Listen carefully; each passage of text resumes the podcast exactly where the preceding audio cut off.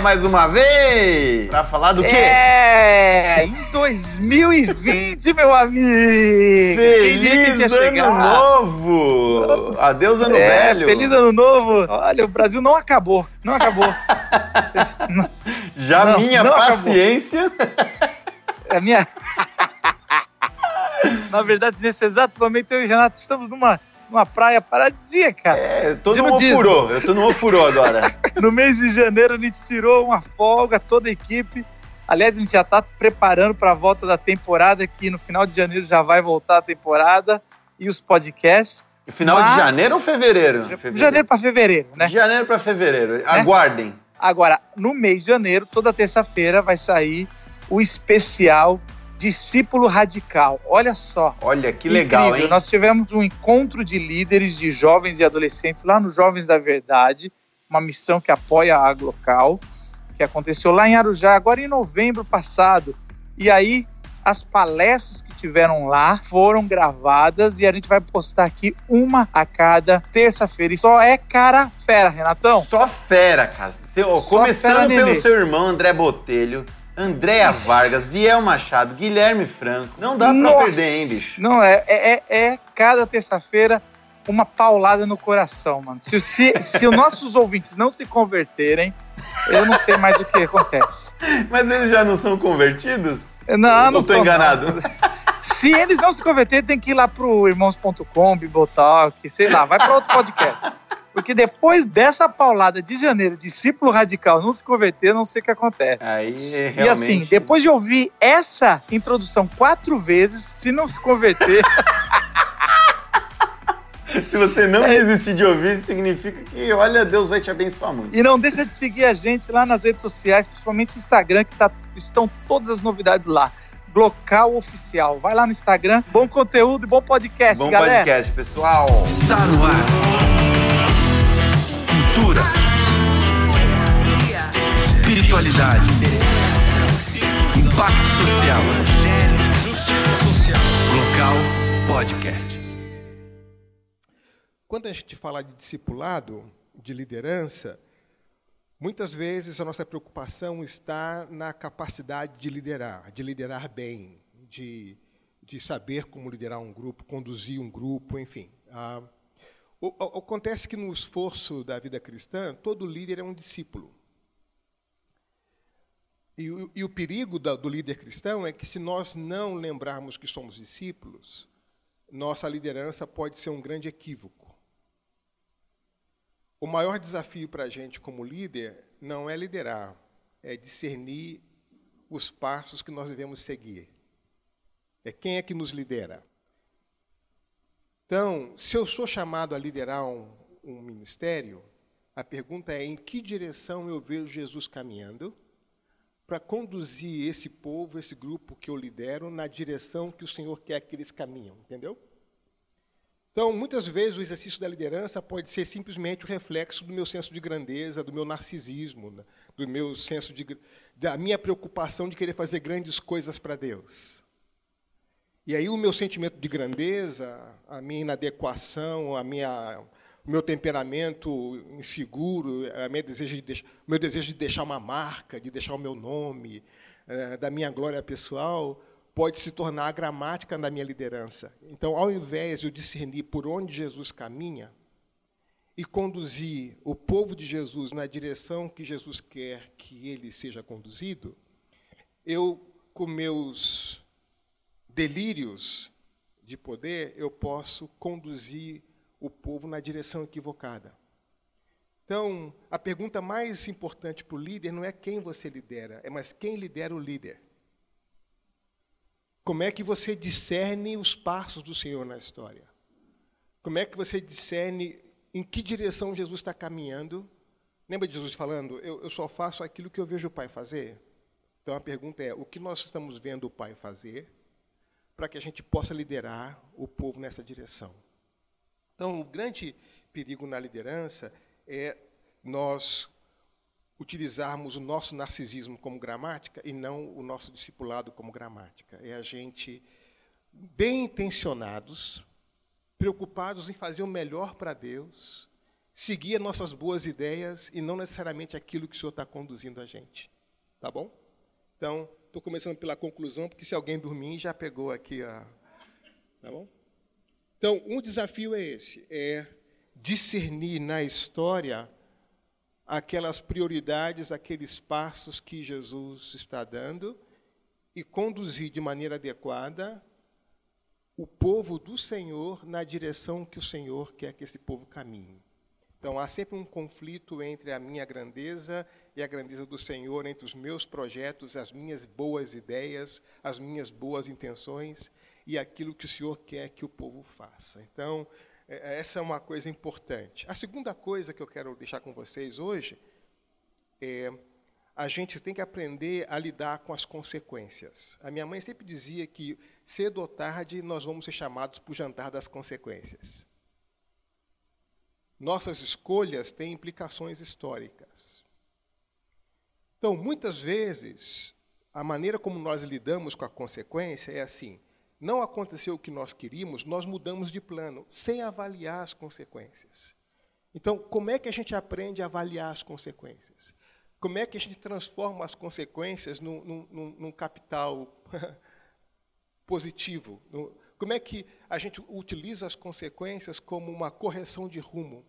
Como é que a gente lê as consequências daquilo que a gente faz?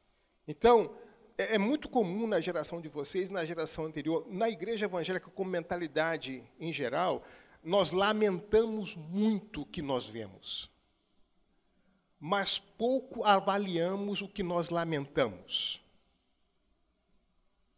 Então, as consequências não são somente para serem lamentadas, quando é o caso de lamentar. As consequências podem ser celebradas também. Mas tem sido comum no nosso universo evangélico, é, diria uma igreja evangélica juvenil, e não estou falando dos jovens, estou falando da mentalidade, da maturidade da igreja evangélica brasileira, frente às consequências, nós lamentamos, mas não aprendemos. Então, um grande desafio para a liderança que faça um salto de qualidade, que leve essa radicalidade do evangelho ao ponto de fazer com que a igreja corrija o seu rumo, é, é aprender a olhar para as consequências com um olhar pedagógico, olhar para as consequências como algo que nos ensina a corrigir os rumos. Então, não somente lamentar o que a gente vê de equivocado acontecendo na igreja, não somente lamentar o que a gente recebeu da geração anterior, ou lamentar o que a nossa geração está fazendo ou está deixando, é como é que nós lidamos com as consequências. O que, que as consequências nos ensinam? Então, dois desafios. Primeiro, aprender a discernir na história por onde Jesus caminha. E eu tenho que conduzir o, o povo do Senhor nessa direção que o Senhor está indo. Então, antes de deixar rastro, o primeiro desafio que eu tenho é reconhecer as pegadas.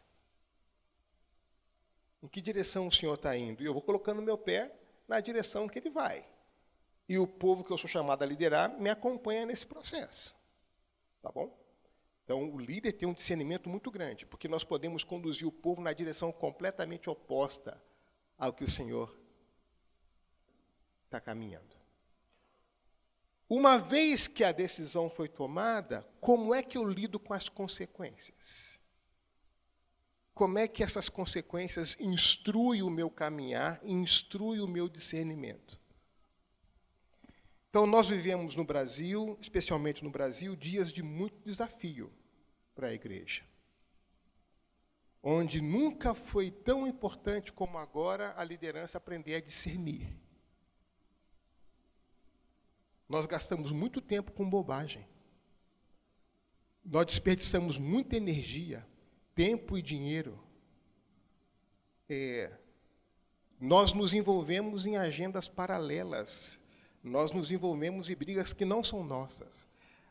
E às vezes, na, na, na, naquilo que nós somos chamados a estar, nós somos o último a chegar. E entramos pela porta dos fundos. Porque nós não estamos no time adequado. Então, quando eu falo para pastores e líderes aqui, e pastoras e líderes, é, é, o grande desafio para a gente nesses dias de hoje é discernir Porque num mundo de super oportunidades, de muitas possibilidades, as necessidades não definem nosso chamado. Porque as necessidades sempre vão existir, estando nós aqui ou não. E as necessidades vão ser sempre maiores. Você resolve dez problemas aqui na mesa, e quando você vira para cá para resolver os outros cinco aqui, quando você vira já tem 16 aqui. Não para. Quanto mais se resolve, mais coisa vem. É ou não é? Então, como é que a gente discerne no meio de muitas possibilidades, de muitas necessidades, ao que eu sou chamado a fazer? Em que direção eu devo caminhar? Portanto, é importante saber discernir e olhar para a história e reconhecer os passos do Senhor na história. E aí colocar os nossos passos. Por outra vez, é necessário aprender a lidar com as consequências. Essa é a conclusão e o problema que eu quero lidar com vocês nessa manhã. Tá bom? Vamos abrir a Bíblia em Ageu, capítulo 1. O profeta Ageu enfrenta esse tipo de desafio, ou ele ensina nesse contexto onde os líderes são chamados a discernir, e ele tem aqui alguma instrução para a gente. Ageu tem dois capítulos, vamos ler o primeiro capítulo todo, tá bom?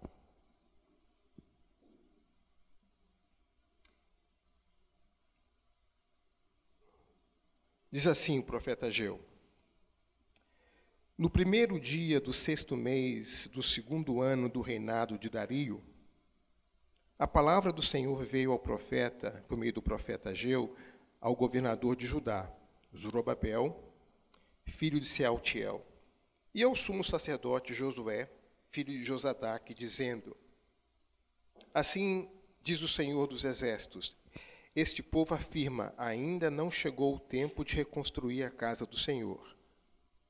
Por isso a palavra do Senhor veio novamente por meio do profeta Ageu Acaso é tempo de vocês morarem em casas de fino acabamento enquanto a minha casa continua destruída? Agora, assim diz o Senhor dos Exércitos: Vejam onde os seus caminhos os levaram. Vocês têm plantado muito e colhido pouco. Vocês comem, mas não se fartam. Vocês bebem, mas não se satisfazem. Vestem-se, mas não se aquecem. Aquele que recebe salário, recebe-o para colocá-lo numa bolsa furada. Assim diz o Senhor dos Exércitos: Vejam aonde os seus caminhos os levaram.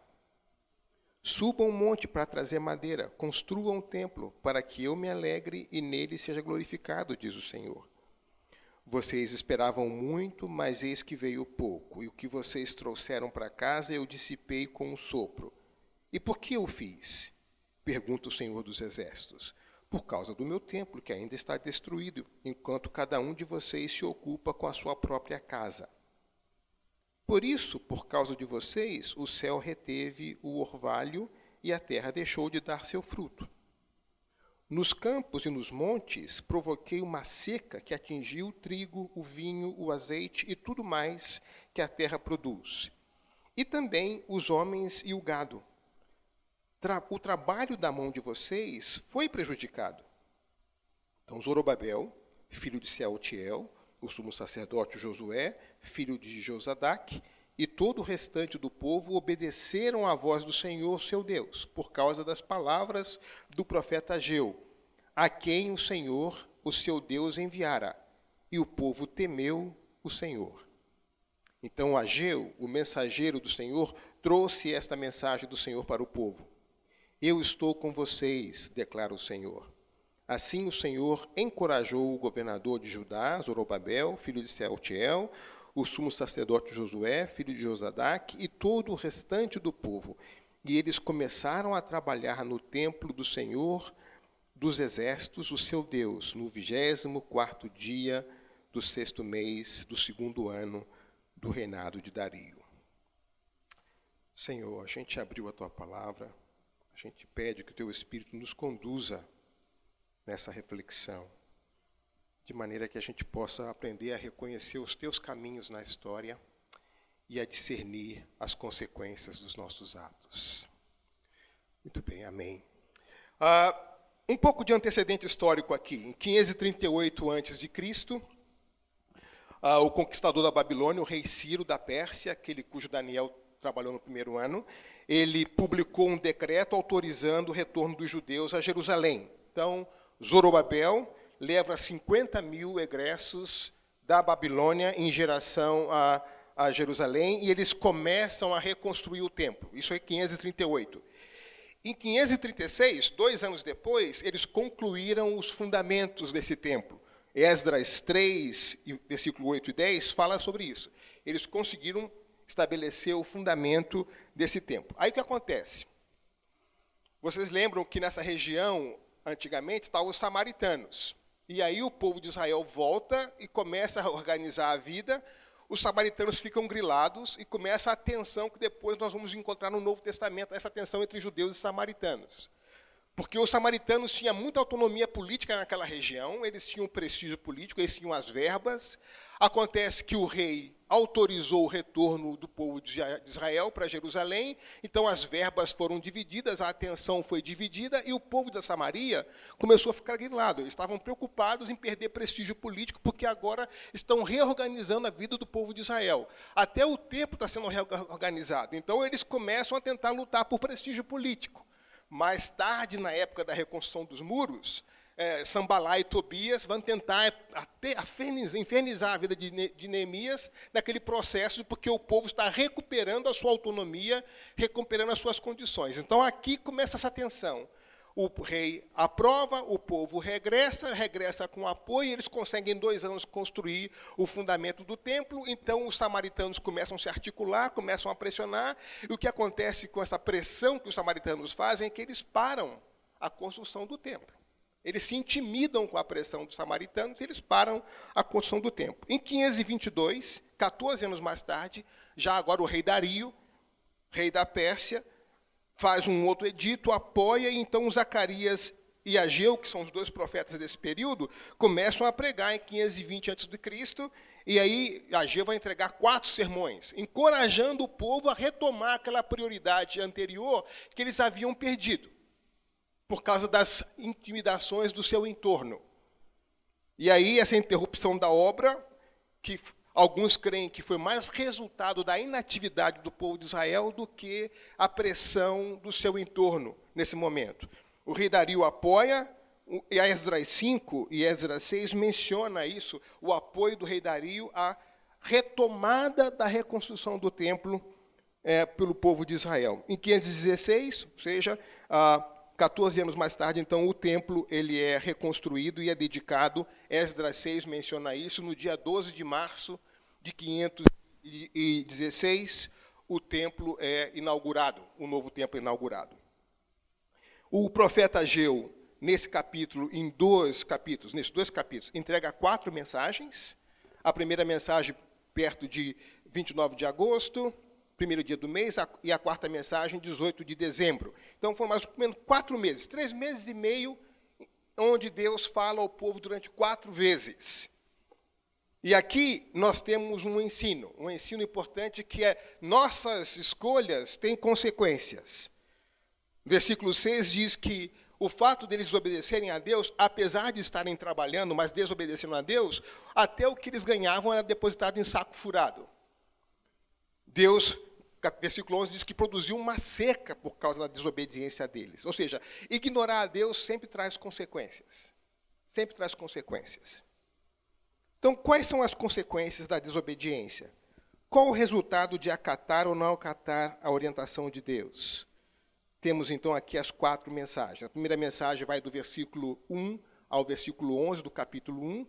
A segunda mensagem vai do versículo 1 ao versículo 9 do capítulo 2 a terceira mensagem no capítulo 2, versículos 10 a 19, e a quarta mensagem no capítulo 2, dos versículos 20 a 23. Essas são as quatro mensagens que, no período de três meses e meio, Ageu entrega ao povo, tentando fazer com que o povo reconsidere os seus caminhos, que o povo avalie as consequências e recupere as prioridades perdidas. Então, a primeira coisa importante que nós vemos aqui que há uma relação, na relação entre o povo de Deus e Deus, há um conflito de prioridades. A pergunta é: é tempo para quê? Nesse momento que nós vivemos, é tempo para quê? tempo é vida, então a maneira como nós gastamos o nosso tempo, nós gastamos a nossa vida. Então, para que, que nós temos tempos? Para quem nós temos tempo? Eu tive um mentor que ele me fazia durante uma semana, a cada 15 minutos, anotar o que eu estava fazendo, durante uma semana. E no final do dia eu sentava comigo e me perguntava, Zé, qual, foram as prioridades para esse dia? Eu digo, eu comecei o dia com essas prioridades, pá, pá, pá. Ele falou, vamos ver como é que você gastou o seu tempo. E ele somava a quantidade de tempo que eu gastei nas coisas e ele dizia, bom, a sua prioridade intencional foi uma, mas na realidade você gastou tempo com outras coisas. Porque no seu registro aqui eu não vejo expressado a sua prioridade inicial. Então, muitas vezes nós intencionamos uma coisa, mas a maneira como nós gastamos a nossa vida, gastamos nosso tempo, vai em outra direção. A prioridade prática revela-se de uma forma diferente daquilo que é a prioridade intencional. Não é isso? Então, Deus diz assim para o povo: olha, é tempo de reconstruir o templo. E o povo responde para Deus, versículo 2: ainda não chegou o tempo. Então, temos um conflito de prioridades aqui o povo dizendo que é necessário fazer uma coisa e o povo e Deus dizendo que é necessário fazer outra coisa. Aí entra o papel da liderança. A liderança tem que corrigir esse rumo. A liderança tem que ajudar o povo a discernir, entender e se comprometer com aquilo que o Senhor estabelece como prioridade.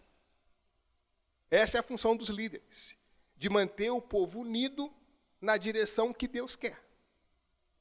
Então, entre o desejo do povo, entre o empenho do povo, entre aquilo que o povo quer e aquilo que Deus espera, como é que se responde essa brecha aqui? O líder entra nessa função.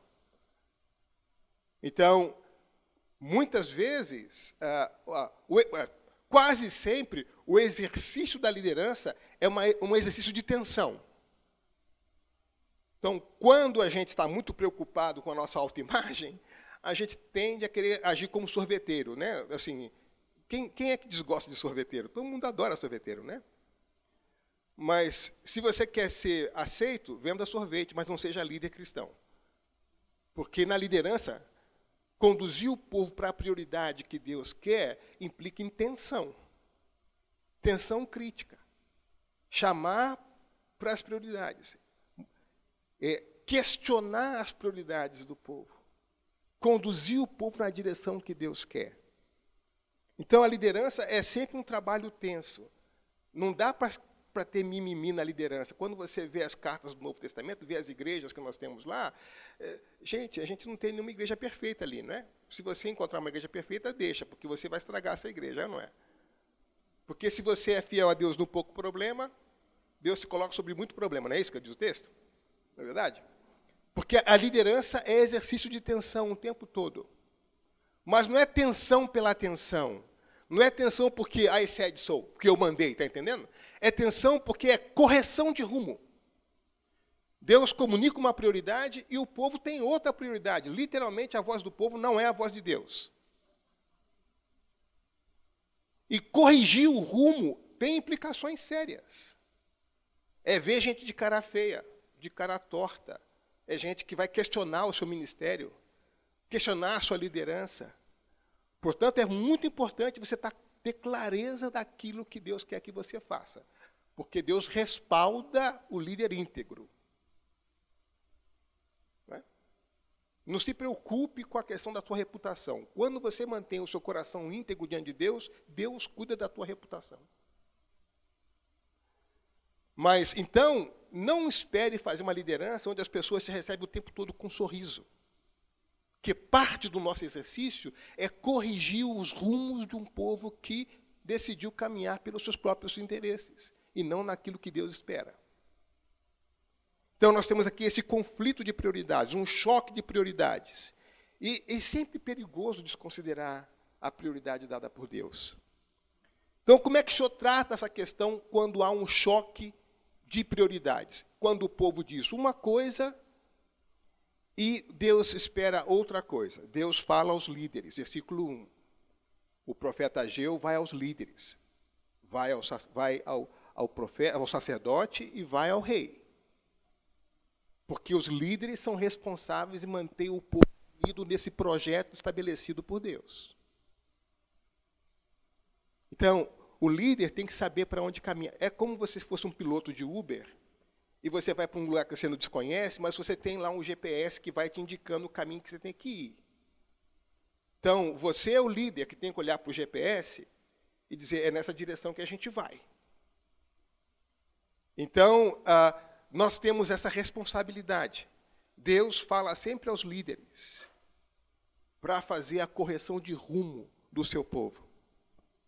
Os líderes, os líderes são responsáveis por manter o povo unido e são responsáveis por conduzir o povo nesse processo de implementar na história o projeto redentivo de Deus.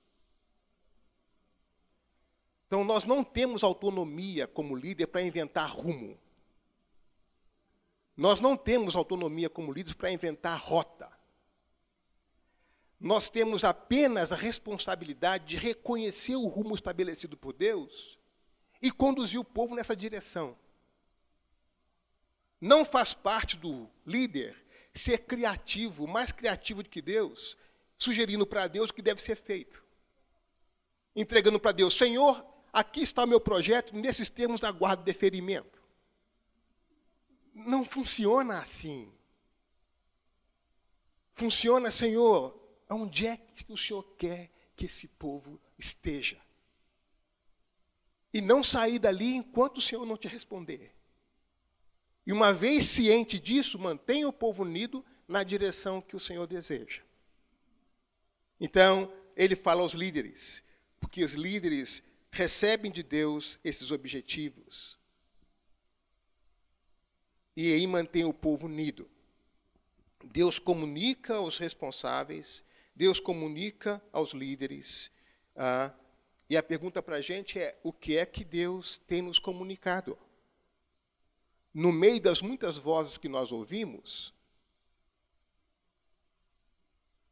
como é que a gente discerne a voz de Deus? A gente tem voz dizendo assim: você tem que ser relevante, você tem que ser grande, você tem que fazer grandes coisas, você tem que impressionar, você tem que deixar a sua marca. São as muitas vozes que a gente ouve o tempo todo. Você tem que detonar. Agora que você chegou nessa igreja, nesse ministério, eles vão esquecer o líder anterior, porque você vai detonar. Então, você tem as vozes da vaidade, as vozes do delírio, as vozes da relevância, vo muitas vozes. E aí, no meio dessas vozes, como é que você reconhece a voz de Deus? Porque o perigo disso é que a gente pode ouvir tudo isso te, te darei se prostrados me adorares. E a gente entra nessa, está entendendo? Se Jesus foi tentado com essas vozes, por que nós não seríamos? Se Jesus foi tentado com a palavra aberta, por que nós não seríamos? Se Jesus foi tentado no templo, por que nós não seríamos? O diabo, por acaso, mudou a sua estratégia? De jeito nenhum. Então, como é que a gente discerne a voz do Senhor? O texto diz que as suas ovelhas reconhecem a voz do bom pastor. Então, no meio das muitas vozes, como é que a gente reconhece essa voz? Então, Deus dá ao povo um foco de reconstruir o templo, um foco missional aqui, né? usar a palavra da moda, edificar a minha casa. Nossa tarefa vem de Deus, nós não podemos fazer qualquer coisa depois que a gente ouve a Deus. Sabe, gente, um, um dos desafios na liderança é que às vezes o sucesso da liderança se torna uma tentação para a liderança. Vou explicar por quê. Os apóstolos começam a pregar e eles têm lá 100 pessoas. Aí pregam 5 mil pessoas se convertem. Pregam 8 mil pessoas se convertem. 3 mil pessoas se convertem. De um dia para o outro, eles têm 8 mil pessoas. Eles não têm templo. A pressão sobre eles cresce. Atos 6. Olha, as viúvas não estão sendo atendidas. Vocês têm que dar conta disso. Se eles fossem alguns de nós, nós diríamos, vamos montar uma estratégia para dar conta disso. Deixa tranquilo que a gente, nós somos os apóstolos, nós damos conta disso. Eles dizem, não, não, não, não, não, peraí. Vocês receberam o Espírito Santo. Então vocês devem escolher pessoas de acordo com esse critério do Espírito Santo, que possam servir às mesas, porque nós somos chamados para a oração e para a palavra, nós vamos manter o nosso foco. Nós não vamos desviar o nosso foco. É como se você pegasse uma mangueira do jardim para molhar o jardim e você liga a mangueira e a pressão da água na ponta sai de um jeito. Mas porque o jardim ficou muito grande, o que você faz? Você faz vários furos na mangueira para molhar ao, ao, longo do caminho. O, o, que acontece é que você diminui a pressão da água lá na frente, não é isso? Então, às vezes, o crescimento do ministério se torna uma tentação. Porque você, na preocupação de dar conta de tudo, você abre mão do seu chamado e começa a responder às necessidades, e não aquilo que foi, foi, foi chamado para fazer. Então, cuidado para que no crescimento do ministério, nos frutos que você vai colher, você não abra mão daquilo que você foi chamado, porque não é necessidade que define o chamado. Não é necessidade que define o que você faz, é o chamado que você recebe. E aqui nós temos uma outra tentação muito grande, como líderes. Às vezes nós estamos mais preocupados nas coisas que nós podemos fazer para Deus do que em reconhecer as coisas que Deus está fazendo em nós. E o nosso ministério nasce daquilo que nós estamos vendo Deus fazer em nós, e não dos nossos pensamentos de grandeza, de grandes estratégias, está entendendo? O que é que Deus está fazendo na minha vida? Quais são as transformações? Qual é a obra de Deus em mim? E é a partir dessa experiência, daquilo que nasce dentro da, da nossa vida é que nasce o nosso foco ministerial. Não nos nossos delírios de poder e de grandeza, para impressionar, para fazer história, para deixar uma marca na cidade. Seguramente aquilo que você está fazendo vai deixar algum tipo de marca. Boa ou ruim. Alguma marca vai deixar. Então, muitas vezes, nós definimos nossas prioridades ministeriais com a seguinte pergunta: o que é está dando certo no mundo? Onde está dando certo? Vamos copiar. Vamos adaptar. Pista falsa. Vaidade pura. Narcisismo absoluto. A pergunta não é essa. A pergunta é: o que é que o Senhor está fazendo na minha vida? E a partir dessa obra que eu vejo o Senhor fazendo na minha vida, como é que o meu ministério se desenvolve?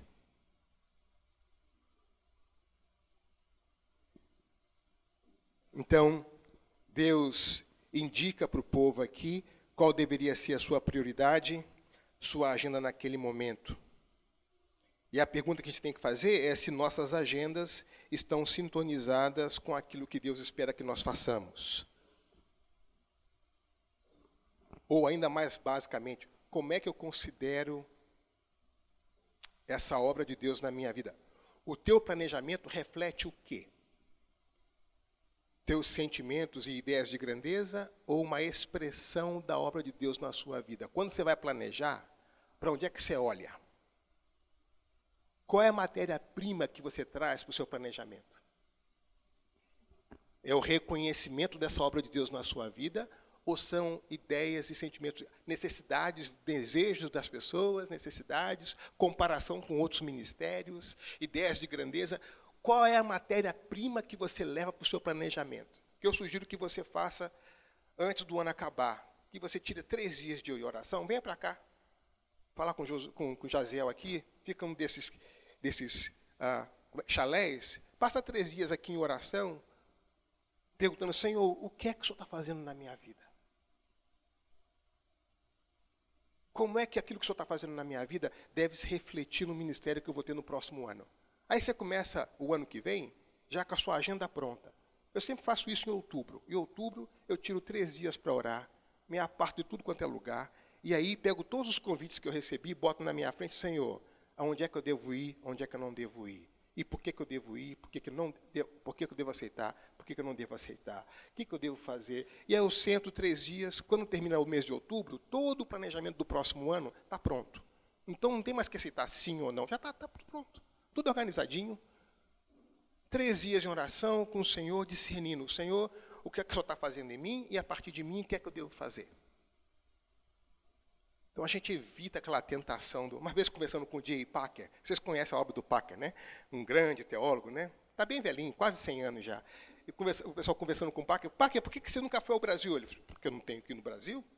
Como não tem ir ao Brasil? Todo mundo vai ao Brasil, seus livros estão lá. Você tem que ir no Brasil. Não, não tem ir no Brasil. Por quê? Porque vocês estão aqui. Vocês não são meus alunos? Não estão aprendendo? Vá lá e faça o que você aprendeu. O dia que vocês me convencerem que eu devo ir para lá para o Brasil para fazer uma coisa que vocês não podem fazer, que só eu posso fazer, eu vou. Mas vocês vieram estudar comigo para poder fazer as coisas que aprenderam comigo. Então vá lá e faça. Hum? Como é que a gente aceita os nossos convites? Diz a Bíblia assim que nos últimos tempos, alguns vão convidar mestres segundo os seus próprios desejos, não é isso? Eu sempre tenho que orar, Senhor, esse convite que eu recebi aqui, ele corresponde a que tendência? É gente que quer ouvir as coisas que quer ouvir? São desejos narcísicos que estão inspirando esse convite? Ou é a direção do teu espírito? Eu nunca imaginei que eu tinha que orar pelos convites para discernir, mas eu tenho que orar. Para não encorajar o povo nas fantasias, nos delírios deles. Não é evento. É agenda do reino. Não é evento, é, é, é, é conclamação do Espírito. Então, quais são os critérios que fazem com que a gente defina a nossa prioridade, as prioridades? E aqui nós vemos então o povo e a Deus com esse conflito de prioridades. Bom, o templo é esse espaço onde o nome de Deus era invocado, né? Um espaço onde Deus seria conhecido. O templo é o testemunho da presença de Deus na história. Êxodo 33 fala sobre isso. O templo é esse distintivo da, de Deus andando no meio do povo. O templo é esse testemunho da graça e do poder de Deus. O templo é esse testemunho dos propósitos de Deus na história. Como povo, nós somos chamados também a ser essa marca na história, essa diferença.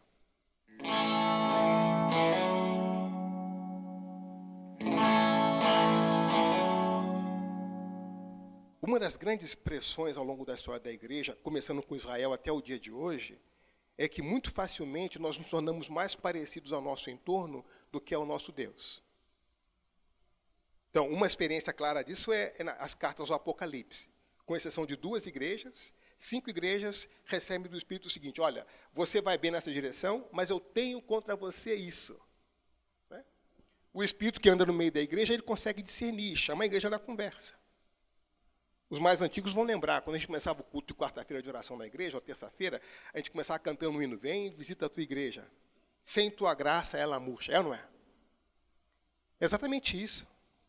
Muitas vezes a igreja é muito mais parecida ao seu entorno do que ao seu Senhor. Por isso que Apocalipse começa assim, com uma revelação de Jesus. No capítulo 2 e 3, para cada uma das cartas, é, endereçada às igrejas, referindo-se a um aspecto da revelação de Cristo do capítulo 1, aquele aspecto que a igreja esqueceu. E aí aplica para cada uma das sete igrejas um dos aspectos. Ou seja, toda renovação eclesiástica é precedida por uma renovação cristológica. Quem é o Senhor a quem nós servimos? Então, às vezes, nós, como igreja, corremos o risco de sermos completamente sintonizados. Tinha igreja no Apocalipse que nem perseguida era, de tão ajustada ao entorno. Gente, essa tentação continua presente nos nossos dias. Tem experiências eclesiásticas que o povo, no grego profundo, tá si, né? Se acha. E o Espírito diz assim: Você está se achando? Mas a minha resposta para você é: você é pobre, miserável e nu. Mas nas revistas, no Jet Set evangélico, são as comunidades da referência, é o ministério que está bombando. E o Espírito responde: pobre, miserável e nu.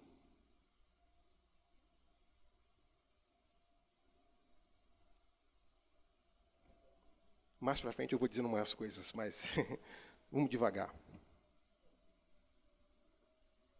Então, a nossa vida eclesiástica responde a que ajuste? Ao entorno ao nosso Senhor.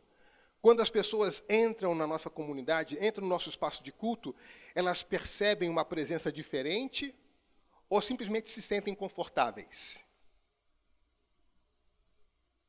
A nossa estética, a nossa ética, sobretudo. É? é. Então, às vezes, nós queremos ser tão contemporâneos e tão aceitáveis que a gente confunde contextualização com assimilação. Lembra? Nós somos luz no meio das trevas. Então, primeira marca é a diferença. Então, a marca do ministério da igreja são duas: inserido, mas diferenciado. É luz nas trevas, é sal no meio do que não tem sal. Porque quando o sal perde o sabor, para que, que serve? Ser pisado pelos homens. Ah, e a opinião da população brasileira com relação à igreja evangélica brasileira, os comentários que são feitos pisando sal. Confundimos contextualização com assimilação. Nós somos chamados a estar inseridos, mas diferenciados. É sal no meio do que não tem sal. É luz no meio de trevas. Então, o ministério sempre cria essa tensão. Você sempre tem tensão pelo lado de dentro e conflito pelo lado de fora. Você diz, a pretensa luz do mundo é trevas. Tensão. Aí você diz assim, essa igreja está de portas abertas para receber quem quer que seja, tá mesmo? Quando o cara entra na igreja, o pessoal, olha, quem está chegando aqui na igreja agora? Olha o tipo de gente que está entrando aqui. Então, a liderança é um espaço tenso o tempo todo. Conflito lá fora, tensão do lado de dentro. Porque cada pessoa que chega, são cinco, seis problemas novos que entram na igreja, não é?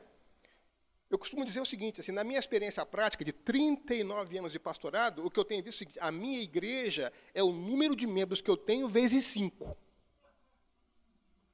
Porque quando a pessoa vem no gabinete pastoral, ele, ele reclama, eu peço oração pelo pai que não é crente, pela mãe que não é crente, pelo esposo que não é crente, pela esposa que não é crente, pelo filho que não é crente. Eu nem conheço essas pessoas, mas está na minha agenda pastoral de oração agora. Eu estou conversando sobre elas. Eu nunca as vi. Então, o meu universo ministerial não são somente as pessoas que eu estou vendo, são as pessoas que eu estou vendo vezes cinco. Ah, mas minha igreja tem 500 pessoas. Sinto muito. Esse é o teu universo ministerial. As relações que as pessoas que nós estamos temos na comunidade estão mediando, estão mediadas. Então, é, essa questão das prioridades muitas vezes se revelam assim. A gente pode ter um linguajar evangélico, uma forma de pensar evangélica, conduzindo o povo para a direção errada. Quando nós nos tornamos muito mais semelhantes ao nosso entorno do que ao nosso Senhor. E aí as pessoas vêm e se sentem bem porque não percebem a diferença. Ah, é assim? Eu pensei que era muito diferente. Eu lembro de uma estudante universitária em São Carlos, que era budista. E aí, pela primeira vez, entrou numa igreja evangélica, com um grupo da ABU de lá. Então, a primeira coisa que ela fez quando chegou na porta da igreja foi tirar o sapato. Porque ela vai entrar no lugar santo na cabeça dela. E ela ficou horrorizada quando viu todo mundo na igreja de sapato. E ela, mas por que vocês não tiram o sapato? Tá comparando com o critério dela. Depois ela queria saber a diferença entre os améns. Como assim? É porque tem gente que fala na oração fala amém. Outros falam amém. Outros amém, amém, amém, amém. O que, que significa essas coisas diferentes? Ela está comparando o que ela está vendo com a. Ela percebeu as diferenças que há. É? Então, quando o mundo olha para a igreja e entra tranquilamente, sem sentir nenhuma tensão de que algo diferente está acontecendo aqui, o Temos que pensar direitinho, né? Contextualizados, sim, assimilados de jeito nenhum. Inseridos, mas diferenciados. Então, se a nossa liderança caminha na direção de fazer com que a igreja se contextualize ao ponto de não mais marcar a diferença, tem alguma coisa equivocada aqui. Qual é a presença que as pessoas percebem quando veem a igreja adorando a um morto ressuscitado? Né? Bom, então o povo tinha prioridade perdida. O que começou bem, logo eles abandonaram. E as razões para isso, o texto descreve, foi o desânimo, as ameaças, perderam a visão de Deus. E o que o fez a perder a visão de Deus? A pressão, a ameaça, uh, as, as dificuldades. E aí a gente tem que perguntar para a gente também, né? O que é que nos faz perder as, as visões, a prioridade? Como é que a gente lida com as consequências? Como é que a gente lida com as dificuldades? O que é que pode destruir a nossa motivação no, no discipulado, no seguir a Cristo? É, eu me lembro do Ariovaldo falando certa vez que ele encontrou um jovem e o jovem perguntou para ele: Pastor Ariovaldo, quão longe de Deus eu posso ficar e perto do mundo, onde eu aproveito o melhor dos dois? A Ari falou assim: Converta-se, incrédulo. Só um incrédulo pergunta isso. Só um incrédulo quer saber quão longe ele pode ficar de Deus e perto do mundo sem comprometer os dois. Só um incrédulo pergunta isso, porque um convertido quer ficar perto do Senhor, não longe do Senhor. Sabe aquele crente São Raimundo? Um pé na igreja, um pé no mundo? É desse jeito. Então, o que é que nos faz perder a prioridade? O que é que nos faz perder o foco? E aí Deus confronta. Duas vezes, no versículo 5 e no versículo 7, a frase que o profeta diz ao povo é o seguinte: Considerai o vosso passado, considerai os vossos caminhos, olhai para as consequências. O que é que as consequências daquilo que você faz te ensina? Ou te ensinam? Parem, olhem, escutem, eu digo, é tempo de construir a minha casa. Vocês dizem, é tempo de construir a sua casa. Eu tenho um chamado para vocês, vocês apresentam desculpas. Eu tenho uma prioridade para vocês, vocês apresentam racionalizações. O que é que as consequências mostram para vocês? Versículo 6, né? Aprender a olhar para as consequências. E aí, gente, qual a diferença entre um teimoso e um perseverante? Sugestão, vamos lá. Como é que você discerne uma teimosia de uma perseverança? De fora você vê, você vê a pessoa persistente, tá bom? De fora é o mesmo movimento. Como é que você sabe que ele é teimoso ou que ele é perseverante? Vamos lá, sugestões.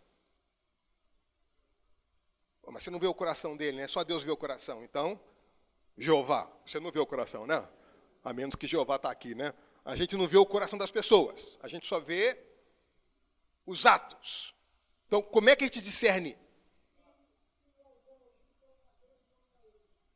Os elogios para Deus, a intenção do coração, nesse sentido que você está falando? Pode ser. Que outra maneira a gente consegue fazer a diferença entre um teimoso e um perseverante? Os resultados. Que resultado?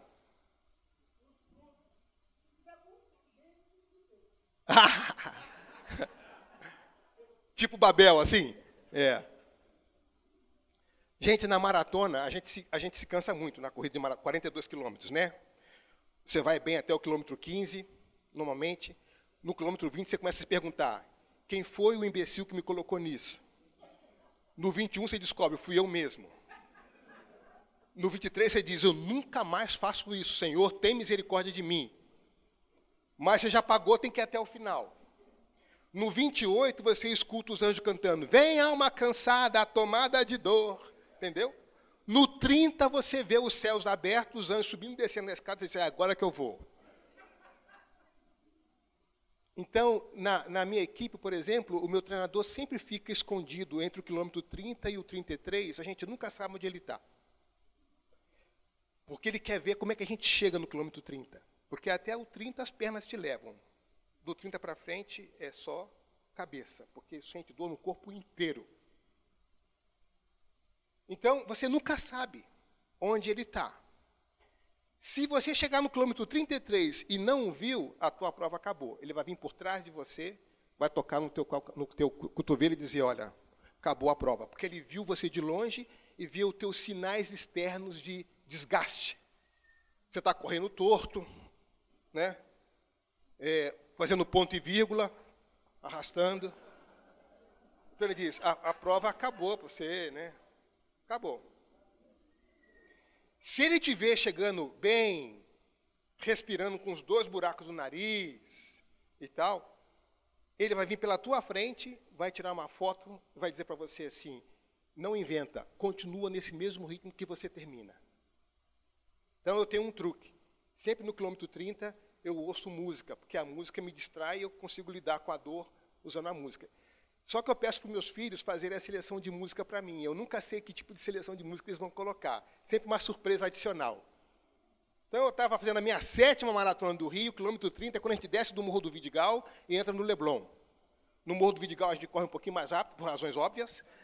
É, você, vê, você vê que seu pace acelera, porque né, você sobe ali, né, São Conrado, Vidigal, você dá aquela acelerada. Quando chega no Leblon, quilômetro 30. Aí você tem todo Ipanema, o Arpoador e Copacabana, que é a parte mais difícil, porque você vê o final da, da, da, da praia, mas a, ela faz uma curva assim, né? Então você vê o final aqui, mas não é uma linha reta, você tem que correr dando volta. Então a gente sofre muito. Então, no quilômetro 30, eu descendo, falei, vou encontrar com o meu treinador, eu tenho que chegar bem, liguei a música. Foi a minha filha que tinha feito a seleção de música. E quando eu liguei a música, entra Alcione cantando no meu ouvido. Quando eu não puder entrar mais na avenida, quando as minhas pernas não puderem aguentar, levar meu corpo junto com o meu samba. E eu morri de rir, porque eu falei, que mané, que maluca, olha a música que ela coloca aqui. Então eu passei do 30, 31, 32, rindo. E o pessoal vendo, esse cara tá louco, tá rindo por quê? Mas eu estava ouvindo Alcione aqui no meu ouvido, né? Porque era exatamente a, a, a, sensação. Minhas pernas já não podiam aguentar levar meu corpo, muito menos o meu samba. Então, o meu anel de bamba já tinha deixado no quilômetro 25, tá entendendo? O mais engraçado foi quando eu cheguei no aeroporto, depois para voltar para São Paulo, eu vou tomar um café no aeroporto, quem senta do meu lado? Alcione! É de Deus. Eu falei assim, falei, digo para ela ou não? Eu falei, é melhor não. Acho que não. Acho que, é, a irmã pode dar um testemunho na minha igreja, cantar esse louvor. Esse louvor. É. Acho que a irmã ia cobrar um pouco caro demais, não é? Hoje com vocês no culto, a irmã marrom. Se vê que aquele pistão dela valeria a pena, não é? Então, gente, olhando de fora, Pode parecer perseverança ou pode parecer teimosia. Maratona de São Paulo que é dificílima. No quilômetro 20 eu encontro com um jovem do meu lado, todo bonitão, com meia aqui em cima, roupinha lá. Eu falei assim, esse cara corre em corredor de academia. Esse cara não corre maratona. Está tudo uniformizado, tudo bonitinho, esse cara corre na esteira. Mas é jovem, né? Eu falei, tá tudo bem, o teu ritmo é... Tudo bem, tio. Eu falei, me chamou de tio. Primeiro sinal de que não é de Deus, tá entendendo? Falei, Pô, quilômetro 20, você está no ritmo bom. Ele disse, é, estou na boa, estou de boa. Falei, você corre muito maratona? É a primeira. Você treinou? Não, me inscrevi e vim. Falei, hum. Aí eu falei assim, senhor, vou humilhar devagarzinho. Só para preservar a, Seria bom você dar uma caminhadinha, alterar um pouco o seu ritmo, porque você não vai conseguir chegar até o final. Que isso, tio, estou de boa.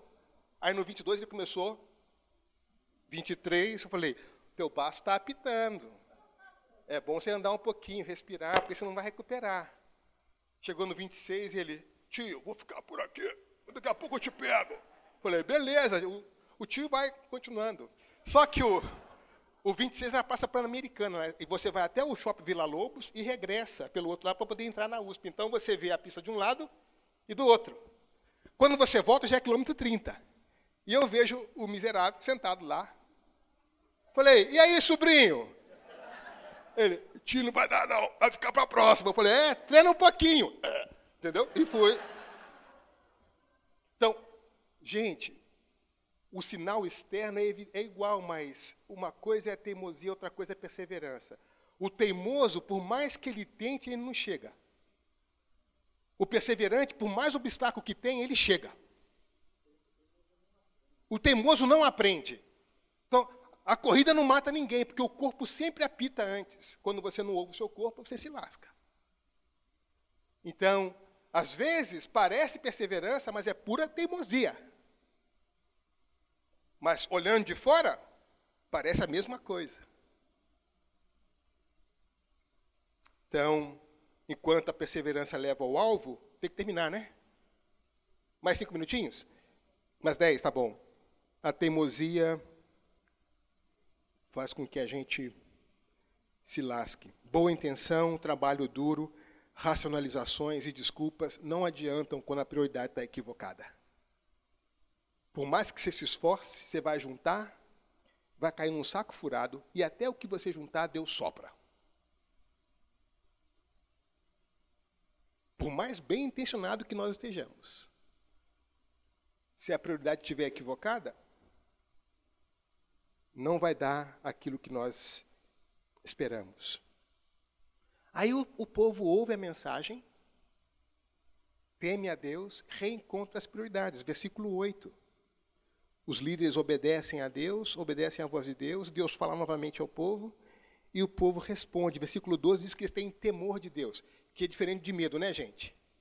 Medo faz com que a gente se afaste, não é isso? Quando o cachorro late em cima da gente, a gente, a gente foge, não é isso? Então, o medo faz com que a gente se afaste. O temor é diferente. A gente se aproxima. A gente se aproxima de Deus. É a mulher do fluxo do sangue que vem e toca. É o Jairo que vem e se prostra. Então, o temor aproxima enquanto o medo afasta. Por isso que a Bíblia diz que o verdadeiro o amor lança fora o quê? O medo. Então, temor e medo são coisas diferentes, né? Então, o povo teme a Deus, eles ouvem a voz de Deus, as prioridades são restabelecidas, e aí eles ouvem aquilo que toda geração quer ouvir. Versículo 13. Diz para eles, Ageu, que eu estou com eles. Cada geração quer ouvir isso. Deus dizer para cada um de nós: Eu estou com vocês. E a geração que tem essa consciência clara de que Deus está conosco, quem é que tem medo quando Deus está do nosso lado? Por mais que a tempestade faça com que as ondas subam, Deus no nosso barco, a gente segura a onda, é ou não é? Então eles ouvem: Olha, eu estou com vocês. Foi isso que Josué ouviu: Eu estarei contigo. Foi isso que Isaías ouviu: Não temas, Isaías, eu estou contigo. É isso que nossa geração precisa ouvir. Deus está conosco. E versículo 14 diz que quando eles ouvem que Deus está com eles, houve uma renovação do ânimo. As circunstâncias externas não mudou, gente. O que mudou? O ânimo interno. Eu estou com vocês, recobraram o ânimo e foram lá, mesmo com a toda a circunstância, né? Já ouviram essas frases, né? Quando Deus não muda a circunstância, Deus muda o quê? O nosso coração, não é isso? Então a circunstância externa não mudou, mas eles recobraram o ânimo e se lançaram a concluir a prioridade que Deus havia estabelecido. Então a palavra de Deus nos examina, nos confronta, nos assegura. Então, o que, que a palavra está nos dizendo hoje? Que tipo de exame nós temos que fazer? Temos que examinar a nossa conduta. Temos que olhar para as consequências. Temos que responder à pergunta do capítulo, versículo 5 do versículo 7. Onde os seus caminhos o têm levado? Finalzinho de ano agora, essa é uma boa pergunta para você terminar o ano. Senhor, onde é que os meus caminhos me têm levado? Quais são as consequências da minha obediência ao Senhor?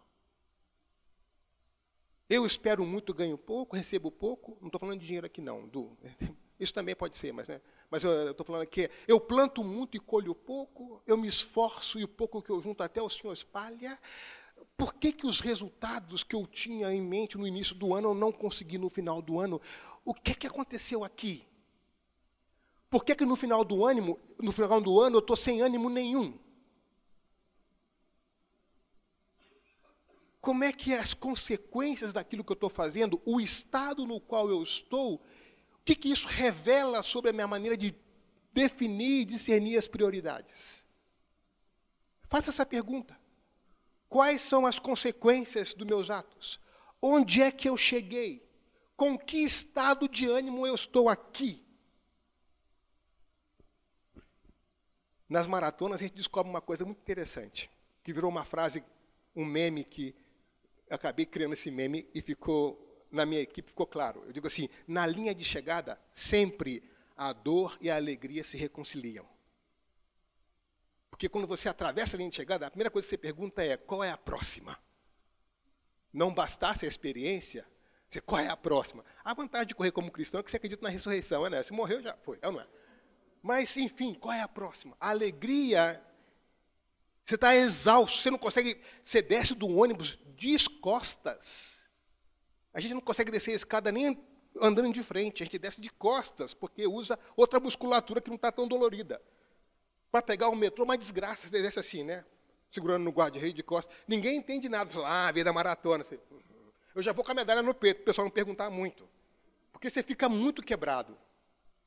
Mas a pergunta é: qual o estado de ânimo com que eu estou terminando esse ano? Aquilo que eu idealizei e imaginei lá no início do ano, quais são as, as coisas que de fato eu estou colhendo no final do ano? Os frutos foram consequentes ao esforço e ao empenho? Se não, como é que eu discerni as prioridades lá? O que eu devo aprender para discernir as prioridades para o próximo ano? E como é que a gente pode orar? A gente pode orar pedindo para o Senhor nos ajudar a discernir as consequências. A gente pode orar para o Senhor pedindo ao Senhor que nos ajude a discernir a sua voz no meio de tantas outras vozes. A gente pode orar pedindo para Deus corrigir a nossa perspectiva. A gente pode orar pedindo para Deus nos livrar das nossas racionalizações e das nossas desculpas, porque cada geração necessita ouvir: Eu estou com vocês. Então, gente, terminando, Deus nos deu recursos para discernir a sua voz. Ele nos deu o seu espírito, nos deu a sua palavra, nos deu a oração, a vida comunitária, a igreja, mas temos um, um, um quarto elemento, que é o elemento que nós temos falhado constantemente na igreja evangélica brasileira, sobretudo, é ele nos deu a história. A história. E nós somos poucos afeitos a estudar a nossa história como povo de Deus, a história do nosso país, e a gente se mete em cilada atrás de cilada por desconhecer a história. E qualquer um que fala grosso leva. Gente, até papagaio fala grosso quando está no ombro de barito, não está entendendo? A história nós não podemos esquecer. Os da tribo de Sacar discerniam os tempos. Se tem um povo que não pode desconsiderar a história, somos nós. Nós adoramos a um Deus que veio na história, entrou na história, morreu na história, ressuscitou na história e o túmulo está vazio. Se tem alguém que não pode negar a história, esse povo é o povo de Deus. Agora, nós não podemos proclamar um evangelho de um Cristo encarnado de uma forma desencarnada. Nós temos errado constantemente por desconsiderar a história. E aí nós viramos moralistas profissionais. Qualquer um que nos ofereça um discurso moral aceitável, a gente abraça o pacote todo sem saber o preço que nós estamos pagando para um negócio desse. Espírito, palavra, igreja, oração, história.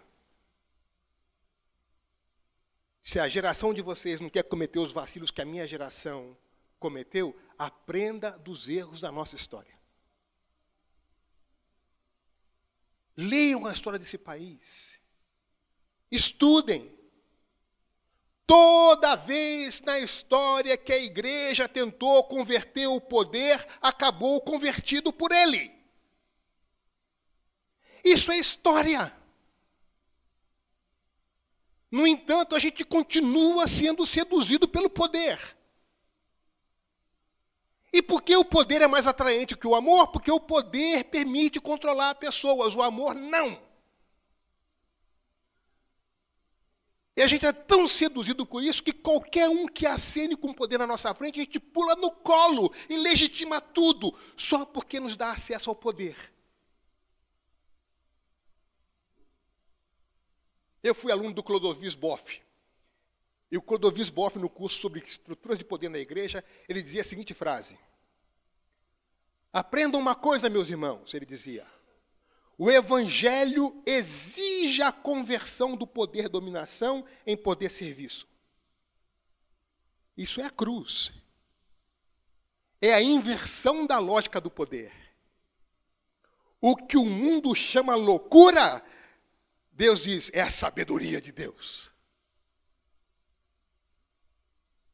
Quando a gente troca a cruz pelo palácio, a gente se lasca. E igreja que se mexe com partido termina a partida. Aprende isso, gente. Isso é história. Vamos orar pelas autoridades? Todas. Nós não temos outra opção. Dominicalmente, como igreja, temos que orar pelas nossas autoridades. Para que eles reconheçam a Deus e promovam o bem. Mas não confundam Romanos 13 com Apocalipse 13. Uma coisa é o governo dado por Deus, outra coisa é o governo da besta. Os dois são 13.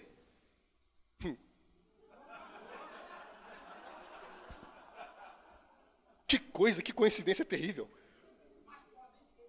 Mas pode ser 17, pode ser 38, pode ser 42, pode ser 23, pode ser 11. Não importa. Uma coisa é o poder dado por Deus, outra coisa é o poder da besta. E sabe o que acontece no Apocalipse, gente? Lembra da segunda besta? A primeira besta, o que, que é? É o poder que exige para si adoração. César é o Senhor. E João diz: não, Cristo é o Senhor, vai para a cadeia. Primeira besta, o poder que exige adoração. Chega a enganar as pessoas fazendo uma estátua falar, dando vida para a estátua. Qual é a segunda besta? O poder religioso que vem e ensina as pessoas a adorarem a primeira besta. Qual é o texto bíblico? Larga de ser besta. Qual o corinho? Besta é tu. Isso é história. Isso é história. Nós não temos nenhuma lealdade a nenhum poder desse mundo. Nossa lealdade é a Cristo. Ponto. Se o poder desse mundo faz uma coisa boa, a gente bate palma. Se faz errado, não importa quem seja. Chumbo. Só que quando a gente enfrenta o poder, a gente se lasca, não é? Se lasca aqui, mas naquele dia os mortos devolverão os seus corpos. Naquele dia, esses mártires vão estar ao lado do Cordeiro e vão governar o mundo. Se há um equívoco monstro, uma indução ao erro, é quando a igreja desconhece a história como Deus se revela na história. E a gente se encanta com a sedução do poder, que é um caminho mais fácil para ser impressionante, para mostrar respaldo a isso, aquilo, outro e tal, não sei o quê. Olha para a cruz, a gente adora um Cristo que voluntariamente subiu na cruz. Ninguém o obrigou a ir lá. Foi o amor que o levou lá. Não foi prego nenhum que o manteve ali, foi o amor que o manteve ali. Essa é a inversão de lógica. É esse Cristo. Crente pode ser de direita, crente pode ser de esquerda, crente é sempre de cima.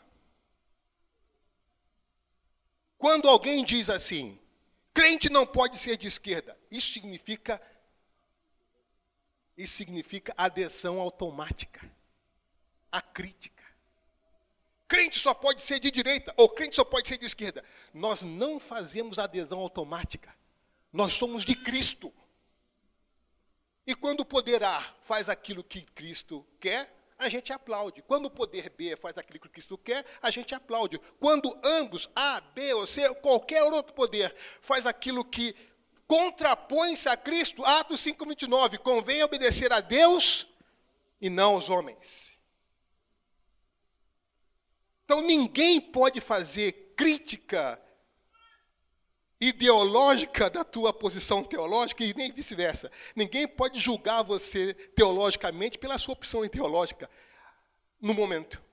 Porque nós não fazemos adesão automática. Nós não fazemos, nós não somos correia de transmissão de partidos, nós somos de Cristo. Não foi ideologia que subiu na cruz por mim, nenhuma, nem de direita nem de esquerda. Foi Cristo que subiu na cruz. Foi o sangue dele que comprou o nosso preço. Então, não vou negar, não vou colocar esse preço tão alto pago, baratear isso fazendo uma aliança automática à crítica. Se você é cristão, só pode ficar desse lado. Por quê? E quando esse lado me obedecer a coisas que Deus não quer? Eu faço o quê? Me mantenho aqui por conveniência? Não, mas vale obedecer a Deus do que os homens. Eu vou para o outro lado. Ah, você virou do outro. Não importa o que você diga. Eu sigo é a Cristo, não a tua, o teu comentário. Não estou preocupado com o ibope. Eu estou preocupado com lealdade a Cristo. Então, os cristãos não fazem aliança automática. Porque a nossa aliança foi paga e feita na cruz por Cristo. Essa é a nossa única aliança. Tudo aquilo que não feriu o evangelho, a gente aplaude. Tudo aquilo que se contrapõe ao evangelho a gente reprova. Não importa de quem vier. Isso é evangelho. Ou então a gente pode achar que não. O negócio é vamos usar estrategicamente o poder. O que acontece? Toda vez que a igreja tenta converter o poder, acaba sendo convertido por ele. E aí a gente perde o nosso testemunho. Porque já não é mais Cristo que a gente está pregando. É a conveniência. É a conveniência. Isso é tenso. Tempo todo. Tem moleza não. É conflito e tensão o tempo todo. Você levanta de manhã, Senhor, tensão do dia, está entendendo? Porque é tenso o tempo todo. Descanso é só lá. Aqui é tenso. Mas você não estava com ele ontem? Ontem ele estava bem. Hoje ele falou bobagem. Então não estou mais com ele hoje. Mas você não pode ser assim volúvel. Não sou volúvel, eu sou de Cristo. Mas você tem que ser leal. Olha para a cruz. Quem foi que subiu na cruz por mim? É esse que eu sou leal. Esse que eu sou leal. Aí você vai ser chamado de esquerda um dia, de direita no outro. Ou às vezes no mesmo dia, direita e esquerda. Às vezes no mesmo segundo. Um posto de cima, direita. Outro mais de esquerda. Outro de cima, direita. Você não se defende. Isentão. Não, eu sou cruz centrão. Está entendendo? Ah, assim você vai ser criticado por todos. Estou seguindo o mestre, estou em boa companhia. É ou não é? A história já julgou a Cristo. Que honra poder ser julgado como ele. Então, o grande desafio no Brasil nesse momento, nos últimos anos, tem sido esse. Tanto de um lado quanto de um outro. Quando a gente faz aliança a crítica e automática, seja o PT ou Lula, seja o Bolsonaro, seja lá quem for. Quando a gente faz aliança crítica e automática, a gente compromete a Cristo. Naquilo que ele fez certo, a gente aplaude. Naquilo que foi errado, a gente reprova. Porque convém obedecer a Deus e não aos homens. Porque, como líderes, o privilégio de liderar implica na responsabilidade de modelar nós sempre modelamos por aquilo que fazemos e por aquilo que deixamos de fazer. E as pessoas que nos seguem, nos seguem. 1 Timóteo 4,16. Tem cuidado de ti mesmo, Timóteo. Tem cuidado de ti e da sã doutrina. Porque fazendo isso, você salva você mesmo e a todos que te escutam.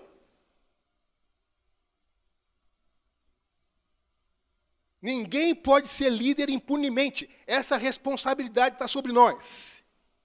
Nós podemos conduzir o povo de Deus na direção completamente equivocada. E aí é hora de olhar para as consequências. A coisa boa é que Deus é um Deus de graça e nos recebe de volta. Mas nós não podemos ser inconsequentes no exercício da nossa liderança. Como é que eu chego no final do ano? Quais são os frutos do meu esforço? Qual é o meu estado de ânimo no final do ano? o que que essas consequências indicam sobre o meu senso de prioridades. Tá bom? Deus abençoe vocês.